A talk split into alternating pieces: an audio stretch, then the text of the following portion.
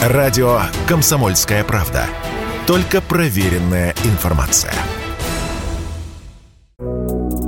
О дефиците лекарственных препаратов сообщили 93% российских ветеринарных клиник в ходе опроса, проведенного компанией Vet Union. Основные трудности с вакцинами, антибиотиками и препаратами для анестезии. Мы обратились в одну из столичных ветеринарных клиник и узнали, что там большинство расходников и лекарств на каждый день в целом доступны, а вот сугубо ветеринарные лекарства, применяемые только для животных, например, для лечения аллергии или сердечной недостаточности у собак, действительно стало очень трудно достать, сказал радио КП Александр Васильев Васильев, ветеринар, руководитель двух московских ветклиник ветеринарные, на которых написано для животных, конечно, да, их стало меньше, с ними проблемы какие-нибудь апоквель, витмедин, такие достаточно специфические препараты, аналогов которым просто нет в России, э, они отсутствуют в свободной продаже, приходят какие-то партии, которые ну, моментально разбираются, естественно, это не покрывает потребности.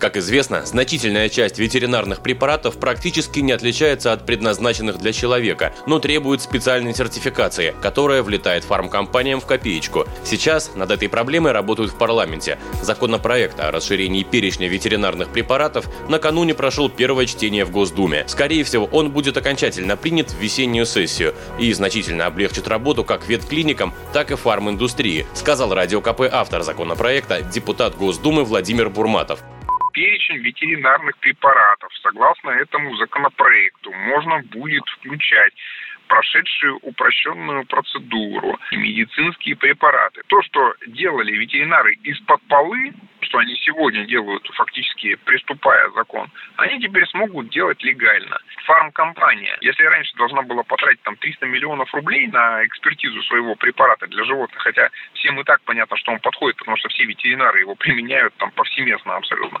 то теперь она представляет результаты исследований, где написано, что да, он подходит.